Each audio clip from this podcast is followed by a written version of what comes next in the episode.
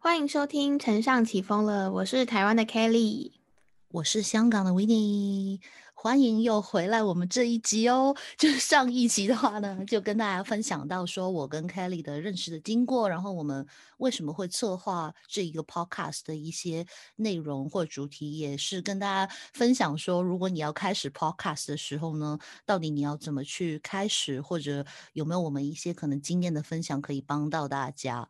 那今天这一集的话，我们主要的内容要来讲什么呢？Kelly，我们今天这一集呢，会跟大家分享我们剪辑跟上架的过程，还有最重要的是，我们从这将近一年的 Podcast 制作过程中，到底从中获得了哪一些东西，都会在今天的节目中分享给大家。那我们今天就开始喽。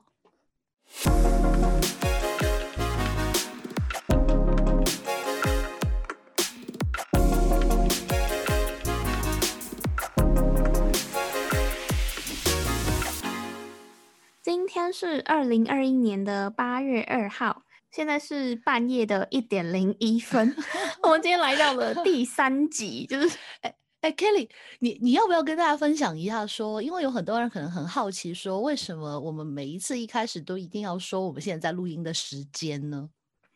啊，其实我当时为什么要这样设定，是因为说我们毕竟是一个行销 Podcast 节目嘛，那有的时候可能我们聊天的。当下是一个已经过了那个时事话题的时间，可是这件事情可能是我们认为是一个蛮有趣的话题，所以就想说还是拉一个时间轴，让大家知道说我们是什么时间点聊的，因为有可能我们剪辑出来的时间是已经蛮晚的时间了。对对对，所以其实呃，这个也跟大家分享说，为什么我们说我跟 Kelly 一开始做这个 Podcast 不单只是。想去做一个 podcast 的自媒体节目，或者从中得取什么的流量，或者说变现等等，这些其实都不是我们主要的原因。我们主要的原因也是在彼此在这个 podcast 里面去慢慢成长，也知道我们什么时间段我们讲过一些什么事情，就让我们自己也有一个记忆点在里面。就有点像 story 啦，有没有？就是你看你自己的 archive 那个 story 的话，它就有点像一个日记，这就是我们两个人的一个声音的日记，也有你们的参与。好感人的开场哦，有没有？那所以刚刚 Kelly 有说嘛，因为我们录的时间跟我们剪辑的时间其实是真的有点不一样。那我们一开始就先来跟大家分享一下关于我们一些剪辑的事情。Kelly，其实你那边的话，你会用什么东西去做我们 Podcast 的剪接软体？我跟 w i n n e 的两个人的剪辑软体是完全不同一套。我是用免费的 Audacity 剪辑的，就是很多 Podcaster 他们在刚入行的或刚入手的时候会使用这个比较好上手的剪辑软体，但是 n n 就完全不一样喽。那 Kelly 其实也会把那个就是我们用什么剪辑的软体，它会放在那个资讯栏资讯栏里面给大家知道。我这边的话是因为我在用那个 Audition，就是 Adobe 的一个 software，因为我我要跟大家讲的一点是什么呢？我从来都不会剪接，也不会剪辑这件事情。那 audition 是因为我叫我同事去教我，我发现其实它比我想象中更容易上手。呃，应该跟刚 Kelly 说的那套软体有一个不同的点，是因为它可以把两条音轨分开去剪辑。就比如说好了，就今天我跟 Kelly 在这边录音的话，其实我是我单独的一条音轨嘛，然后 Kelly 是他单独的一条音轨。但有时候呢，因为我们两个彼此见不到面，因为我们没有开镜头哦，对，那所以 有时候 Kelly 讲话的时候呢，我可能会在下面很随意的可能附和说，哦，对啊，啊，很不错啊，就比如有这种声音，有没有？会我我可能在喝个水，它会有水的声音。那如果我用 Audition 的话，我可以适当的把这些声音去剪掉。我觉得要用什么样的剪辑工具，还是要看大家对于剪辑软体的熟悉度，还有说你们的呃经费上面的考量吧。因为 Audition 其实是要付费的，不建议大家去 买黑黑版。对，所以呢，这个东西的比较，呃，我们会把它放在资讯栏。因为台湾这边有一个蛮厉害的 Podcaster，他其实有把这些资讯跟工具啊整理成大补帖。真的吗？棒哎！嗯，那对于我来说，我做 podcast 就是秉持着一个我要快，我不想要太进阶的门槛，或是有一个门槛挡在我面前，所以我就是都选择一些比较好上手，然后你很快速就可以马上学会的一些工具跟软体。所以呢，也推荐给大家，因为它其实真的没有到说非常的困难，你只要有滑鼠跟 就是设备都非常的简单，你你只要去听啊，然后有耐心的把那些杂讯剪掉就好了。也跟大家朋友就是说，就是如果你一开始做的话呢，我觉得真的是。以快为主了，其实我觉得这个有没有跟社群小编其实蛮像的，就是真的你要把东西出去了，吃得到这一个的流量，你才知道到大家对你的 feedback 是什么。因为如果你永远这一集，比如说你录完之后，你迟迟在很修饰里面所有剪辑的位置的话，这个会蛮尴尬的。因为毕竟声音的话，大家比较听的就是第一就是你声音的本身嘛。第二就是你的内容嘛，因为它跟 YouTube 那些不一样，是因为它没有了画面，所以其实你的画面有多少华丽，或者说你在声音上面有多华丽，其实它当然会加分，但是它内容还是一定会走在最前面啦。哦，真的，包括说你内容啊，是不是真诚的在跟大家分享？我觉得某部分来说，因为声音很靠嘛，大家会从你的内容上面的热程度，还有声音的那种特质吧。有有些人，你知道。讲话的口气或是口吻其实是很惹人厌。那因为声音给人家的感觉就是一种很主观的意思。因为有些人可能听我声音是喜欢，有些人听我声音可能不喜欢，或是有些人觉得哦这种声音的感觉是很聒噪。就是声音它有一种表情吗？是这这样讲，有点忘记这个词怎么说。就是你可以从一个人的声音去感觉到这个人的个性或者是一些特质啊等等之类的。但因为今天这个不是我们想要分享的重点，所以呢，我们接下来要赶快带入下一趴。对，就是有很多人就也会问我说，到底我们的 podcast 是怎么做上架？因为呃，香港跟台湾，我相信有蛮大不同的点的。对，如果在香港很多 podcaster 他们做上架的话呢，因为香港他们有一个自己的 podcast 平台嘛。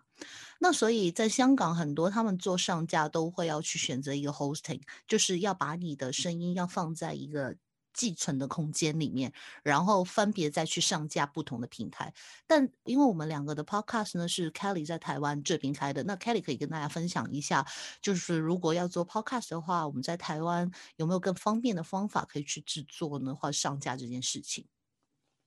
因为我当时在选择的时候，我我刚刚有说有一个很重要原则，就是什么东西我都要最快、最简单的方式可以上架嘛。因为只要这件东西很复杂的话，就会降低我对 podcast 的热情。所以我当时就看了一下台湾的 hosting。台湾的 hosting 有两家，一家就是 SoundOn，一家就是 First Story。那我研究了一下，发现说 First Story 好像有一个功能，是它可以自动上架到 Apple Podcast。那这个就超符合我要的需求，因为我我可以越短越快速把我的 Podcast 上架到各个平台，那就是最符合我需求的一个 hosting。所以当时我就直接透过这样的直觉的方式 选择了我们的 hosting。在用了这一年，其实我觉得 First Story 真的是进展很快，而且非常的便利。就是它不管是上架速度啊，或者是它后台的一些眼镜，跟它给予 Podcaster 的资源跟协助，我觉得都是蛮多的。所以如果说有一些新手 Podcaster 正在研究到底要选择哪样的 Hosting 的话呢？呃，以方便性来说，我真的蛮推荐 First Story 的。那这个部分呢，我记得台湾这边的那个解析大叔，他也有把这些相关的资讯整理在那个大补帖上。大家如果有兴趣，也可以去看资讯栏中的那个连接。对，所以这一集其实我们没有受到 First Story 任何的赞助，这点大家请留意。对，那个时候是因为 Kelly 呃去。帮忙做上架这件事情，然后当然我也有进到后台去，然后发现，哎，确实它真的是很方便的。它那种方便程度是因为它的整个后台是蛮简单的，就是你会看到它一键就可以把你的东西放放发放去其他的平台，那就甚至你在那个后面，它是直接可以看到其他平台的一些排名报告，对。那当然，你要你是要有排名才能看到嘛啊，就是 对，就是他他的那个数据资料，我觉得都还蛮简单易懂的啦，就是对于新手的 podcast 来说，真的很方便。没有错。那然后呢？其实这一点在我们两个就是上了 Podcast 有一段日子的时候，我们也有去一些不同的平台去看看，说我们自己 Podcast 的一些排名啊等等之类的。那这一点其实我觉得我跟 Kelly 好像是在我们大概录了半年的时候，好像也有讨论过，因为那时候 Kelly 也有跟我分享说，哎，原来我们可能是在某一个 category 里面有。呃，有某一些排名，当然它不是很高，但是还是会很开心，说就看到自己有一个这样的排名。然后香港好像跟台湾这边还是分开的，就香港、台湾、日本，就是每个地方它是分开的一个排名。那那个时候，Kelly 也有跟我讲过，说呃，好像了，感觉了，感觉上就是说，如果大家上 Podcast 的时候呢，有时候它你选择不同的分类，其实对你的 Podcast 排名它是会有一个很大的影响。嗯。就是如果说你是一个新进的节目啊，之前有听过一种说法是，你可以选择节目数比较少，你可能比较容易冲上去排行榜的一个类别吧。比方说，之前有一个 YouTuber，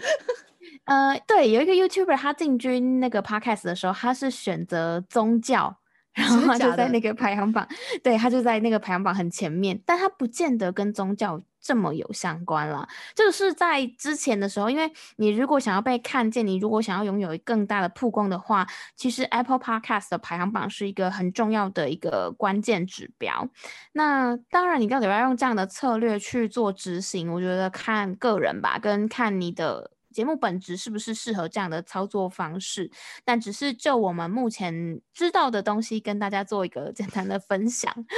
因为有时候其实大家都知道，就是因为 Podcast 其实它的指标跟 IG 有一点不一样嘛。就是 IG 的话，我可以看我的追踪人数。我可以看我留言或者每一个 engagement 的人数嘛，但在 podcast 上面，其实他看的其实好像，因为之前我跟 Kelly 也有去问过其他人说 podcast 怎怎么才算一个好的指数可以看到呢？当然，除了一个追踪人数之外，你可以看到就是每一次的收听人数跟有没有人要下载的人数了。podcast 的指标最准的其实是不重复下载数。就是不重复下载数，它可以作为是一个收听人次，因为就是不重复下载嘛，就是等于说是作为一个收听人次来看，你可以知道说你每一集的 podcast 内容大概有多少人在收听这样子。如果说它是有持续往上涨的话，你就可以知道说，哎，你的努力是有慢慢的成长的趋势，而不是。可能一直呃十二三十这样子，对，所以我觉得这个也是一个嗯，对于新手 podcast 来说可以去关注的一个指标之一。那像以我们的经验来说，就是我们很明显可以看到，呃，从我们聊 Clubhouse 后面那几集之后，就有一些蛮稳定的成长，所以我们就有持续往这个方向去前进。可能就是说我们有做对了什么事情啦。对，因为你。就是我觉得跟 I G 做自媒体是一样的嘛，你不会无端的一个 post 它去有这样的成长嘛？就必定它是一个可能对别人有用，或者说正好在那一个点上面大家都爱看到这样子的东西，它才会有一个升级的一个地方嘛。哦，真的。嗯，除了收听人次之外呢，大家也可以用 Chartable 的一个。呃，Podcast 的分析工具去看，说你自己在各个排行榜上面的名次大概是在哪一个位置？那因为它它可以把你每一集的排名拉出来。那如果你是一个数据控的话呢，你就可以透过这个排名去分析说，哎，可能你某一些内容表现是比较前面的。就假设啦，就是以我我们可能这集出去之后，发现说大家收听人次特别高，那可能这一类型的内容是不是？可以多安排个几集，偶尔露出个几集之类的。对，就我们如果这两集表现特别高的话，我们就每一集都会聊 我们 podcast 制作的流程。对啊，就类似的，呃，你可以去做一个内容的测试。那这个东西一样，就是有被收录在那个大补贴里面。所以呢，大家好好研究那个大补贴。如果你是一个 podcaster 新手的话，真的可以从中得到非常多的资讯跟内容。对，其实呃，除了我觉得那个大补贴之外，因为 Kelly 也 mention 了几次嘛，那但是大补贴，我觉得当然它是一个比较工具取向的，就是一个 practical 的 pose。我觉得我们在将近这一年录以来的话，我我跟 Kelly 应该也是有很多很多的收获，在我们自己录的那个过程当中。哎，同意耶，因为我们真的是不知不觉也走到了快一年 左右。我们到底录了几集啊？到现在为止，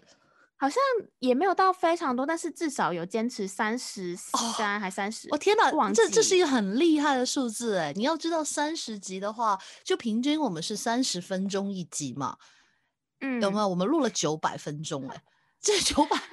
太夸张了！掌声鼓励鼓励，就掌声鼓励鼓励，就是我觉得真的。嗯，对我来讲好了，就对我来讲的话呢，嗯，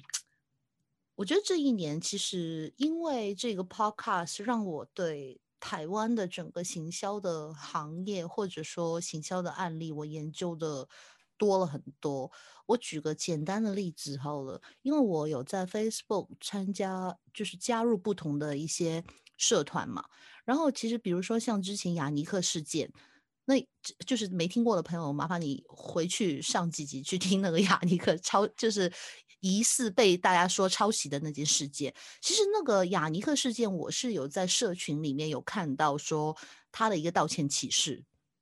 我没有看到他真正的 po 文哦，我是看到社群就是道歉启事。然后因为我们有要录这一集的情况之下呢，反而我有去很认真的去研究这件事，甚至去研究说，嗯。疑似被抄袭的那一家，好像也有被别人再说有疑似其他的抄袭事件，就越挖越深。那对我来说是一件很棒的事情，因为因为我在香港，你知道，如果我们就算帮客户做案例，或者说我们要去搜寻一些其他案例，大部分我们都会搜寻我们本地的东西嘛，因为在就是本地的一些竞争性的行业。但和 Kelly 一直。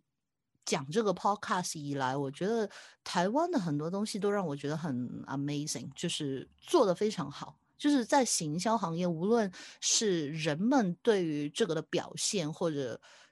对我觉得这件事情非常好，因为就好像之前寿司郎的那个事件嘛，有没有鲑鱼事件嘛？我觉得这种事件，如果你让我放在香港是做不起来的。对，哎，跟香港朋友听到会不会生气？不会生气啊！就香港朋友，如果你听到你觉得做得起来，你就在下面留言嘛，或者你就私信我嘛，或者你跟我讲有没有曾经做过嘛？很难做啦。其实，在香港，就是我觉得，我觉得可能跟文化背景各个东西都有关系啦。就是就让我觉得，就是台湾很多行销的东西，就是是很有趣、很有趣、很值得去研究的一个方向。嗯，不过我觉得对于我来说，我也从。维尼身上听到很多香港的一些有趣的故事跟案例。那当然，我们不是要互相吹捧，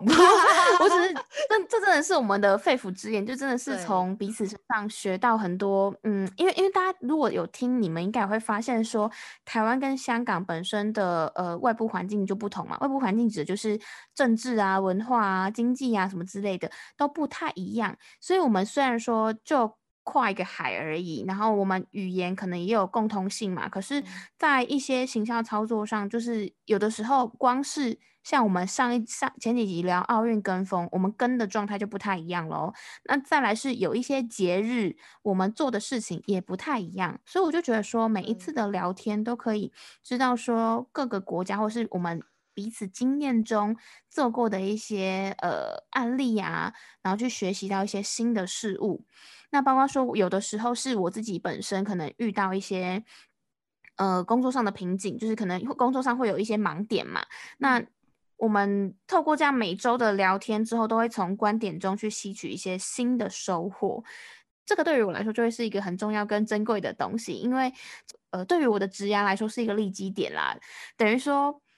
可能这个东西已经凌驾于我想呃获利或者是什么之类上面，因为就是。这一年呢，我很明显的是很有一个很重要事情是，呃，我在应对客户的，就是那个进对应退的反应力变更快了，因为我平常都有在看这些内容，我平常都有在思考这些点嘛，所以之前呃，可能我客户问我说，哎，最近 IG Reels。他要怎么推短影音行销，谁比较厉害，什么之类的，我可以跟他分析出一个我的观点或者是我的观察，那他就会觉得说，哎，我怎么马上问你，你就大概大概至少知道一些方向，不会是一个你还要再回去做一下功课啊，或者是你还要再找找一下报告之类的。我真的很同意耶，就是嗯，因为有很多东西都是你要平常一直在默默的留意的东西，你才能把它放在你的脑子里面。就是以前有一个前辈跟我讲过，说我们每个人的脑子就好像一个图书馆，然后你可以看过所有的东西，听过所有的东西，就是别人跟你分享过所有东西，你都把它放进去，你不用记得。但是你只要在某一个点跟别人聊的时候，你要在你的图书馆里面随手可以把这些东西，你知道它放在哪里，随手把它拿出来给别人，那这样你就会跟别人有不一样的地方。所以为什么很多人都说有些人可能是就是，当然这个是经验值。然后第二个就是为什么有些人说反应快，其实反应快是可以练出来的。嗯，对，维尼就是一个反应很快的例子。屁了，没有。因为我我我真的要跟大家爆料，就是每呃，我有好几个朋友吧，都说，哎，你们聊的内容，我我我之前啦，我都会有点没有自信，说我们可能聊的还蛮浅的，或者是不确定说到底呃洞察够不够深，观点够不够深。然后有几个自媒体的朋友就会说，不会啊，我觉得收获很多，然后每一集都会有一些收获在。然后我，然后他就会接着问我说，哎，你们有没有做很多功课啊，做什么很多研究之类？我就会说。哎，维维尼其实他他真的是，我每次跟他讲一个什么，他就会延伸出很多，就像是图书馆一样，你可能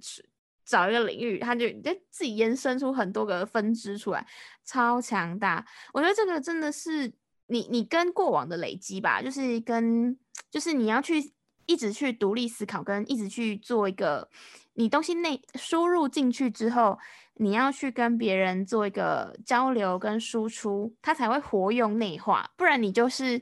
死读书。真的，你看 Kelly 反应有多快，有没有？就就这种吹捧，他都可以讲那么久。哎，我是真心的好吗？我是哎，而且这个也是别人跟我讲的。我我就给我每次他们问我，我就会说啊，我每次都觉得说我我做功课真的是比 w i n n i e 还多，可是 w i n n i e 就是可以有办法聊得出跟。就是肯更多的东西来，这真的是你自己背后的功课啊！就是你年龄关系了哦，没有啦，乱讲了，那我就没有不好说，不好说。对，所 以我觉得这件事情其实真的蛮奇妙的，因为如果你们要做 podcast，或者说你们要开设一个自媒体的话呢，我觉得尽量去享受，你才你在当中可以得到些什么吧。因为真的就刚刚 K 所说，我觉得得到的。一切可能会比任何一个 sponsor 或者说对，就是现金流量来的更多，因为那些宝贵的经验，就确确是怎么讲呢？三十几集也可以看到我们之前的真正一个成长。有以前讲话比较，就也也怕也怕讲错话嘛，到后来就是想要讲什么就讲什么。对，当然你不要去，就不要去。诽谤别人，不要去诽谤别人，不要去攻击别人嘛。然后第三就是，这将近一年里面嘛，Podcast 对我来说，我觉得很有趣的就是，嗯，它令我一定被逼 要去知道市场最新的是什么。因为刚刚有讲，我跟 Kelly 其实这种沟通的方式，因为我们都在这个行业里面，其实这些资料对我们是非常有用，但是因为很忙。所以没有办法去读这些资料，所以我们都会问对方说：“哎，这礼拜聊什么？”然后就开始丢东西出来，然后丢了很。多东西出来之后，就会发现，呃，有很多东西可能是我不知道的，可能有些东西是 Kelly 不知道的，然后我们就开始针对这一些去找一些资料，然后当然这些题目不一定它真的最后成为了我们录那一集的 Podcast，但是无意之中，我觉得对。这些内容都会成长很多，而且 Kelly 有一点真的很好，我觉得这一定要讲，因为他平常就是 除了上班之外，有没有他还有就是去学习其他的一些网上的课程嘛，或者是一些其他课程，好了，比如读书会什么的，他会跟我分享很多他在其他地方学到的东西，而那些东西我觉得对我来讲，就是第一，可能我没有机会去接触到，所以第二，而且是他。他是一个很认真的人，我很喜我喜，因为我很喜欢认真的人，因为我觉得，嗯，认真不代表很呆板，认真也可以很有趣，但是你做一件事情的时候会很认真。就像我们在录 podcast 的时候，虽然我们没有说把东西去讲的很深入，因为我觉得在一个轻松的 podcast 也不适合把内容分析那么的深入。对，然后，但是我觉得我们就是有很认真的在做这件事。对，这这个是蛮，我觉得是一个习惯了开始。对，没了他，我我 这做做不下去了，就这样子，大概是这样，好好 笑。对，但我觉得这个东西，因为呃，老实说。我在去年，我我其实有跟呃，我们每我公司每一年都会有一个 review 的，呃，就是员工的 review。但这个 review 它其实并不是要跟你的绩效做挂钩，只是说让员工跟主管之间呢，你们可以互相了解彼此的工作状态，然后知道说你可以往哪个方向成长。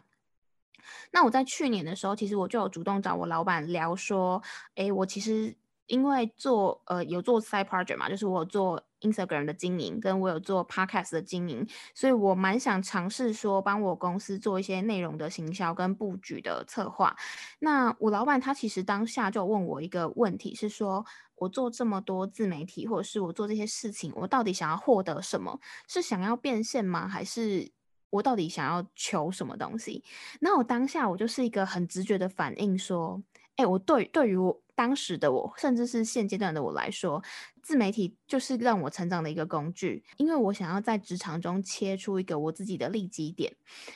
跟大家分享一下我背景，因为我本身不是一个。本科系出身的行销人，那我是从呃公共行政的科系进去到行销单位嘛，然后再加上我是二十五岁之后我才踏入那个数位行销的行业，我之前就跟数位行销没有到很相关，甚至我是从就是很很晚才开始 进到这一行啦，所以我对于我来说，我一进到我公司我就觉得哇，高手都超强，因为我公司应该是蛮前面的数位行销代理商。然后我就想说，我到底要怎么样才可以在职场上突出？其实是蛮迷惘的，你知道吗？因为年纪越越大，你就会觉得说找不到一个定位。自媒体就是一个帮助我快速成长的一个方式，因为你要学习在没有资源的情况下，你要怎么样去让自己可以慢慢的被看见，或是慢慢做出一点成果。你必须要在呃 Instagram 就可能要学习。一些互动的方式，Podcast 你可能就要学习一些讲话或是内容的组织方式等等的，包括说我要去跟上最新的趋势，这些东西都是帮助我建立我职场的利基点的一个东西。所以我就跟我老板说，做自媒体都不是为了要变现，这对于我来说最重要就是我我可以持续从自媒体的经营里面去。成长，然后让我自己在职场中有一个更特别的利基。我最近刚好要转职了，因为我我成功准备跳到品牌端，然后我当时我甚至可以敢说出，就可能创意我不如人，但是对于平台的熟悉度，我我敢说我是我公司里面最擅长 Instagram 的，因为我对 Instagram 的操作，哇，对我我就是当时我不知道为什么很狂妄讲这句话。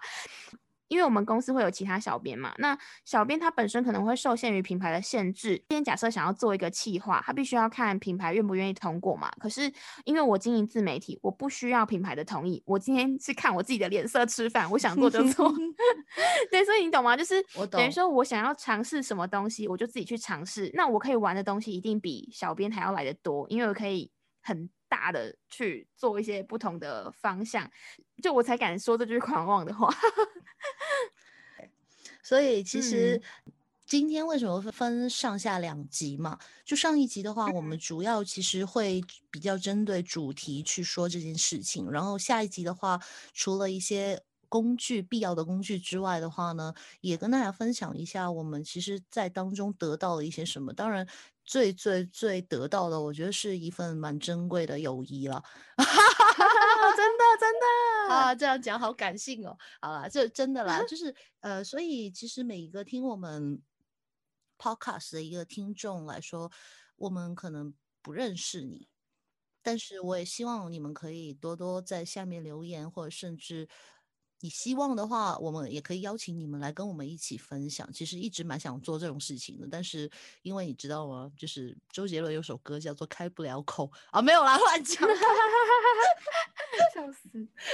啊！对了，就是我我觉得我们也希望我们之后节目可以慢慢的有更多人来跟我们一起聊天。所以如果就是有有听我们的。听众的话，我们希望第一部分是你们可以加入进来，可以跟我们一起聊天，或者呃有哪一些话题你想聊，或者你你想听我们聊也可以，那你可以主动去 DM 给我们或者留言给我们都可以。嗯，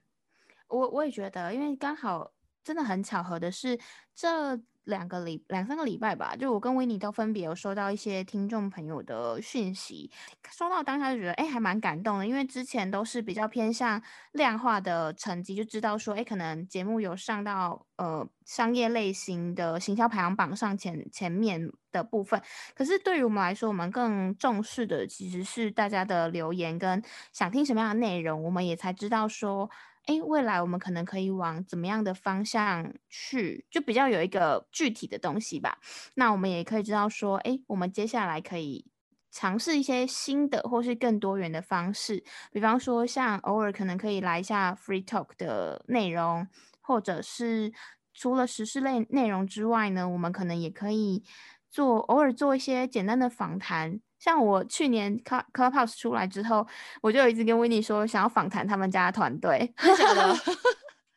有啊，就是二月的时候啊，就说哎，可以在 Clubhouse 开个访谈啊之类的等等。我们觉得这些内容其实都可以很多元，跟做一些更大胆的尝试。那就邀请大家也来跟我们分享，你期待丞相起风了，接下来要怎么起这个风？对。那今天我觉得这一集也跟大家聊的差不多了，就我们未必有那么多的听众来听我们，但我相信每一个在听我们的听众的话呢，我们很希望跟你们的连接更深。那就期待我们下一集再见喽，拜拜。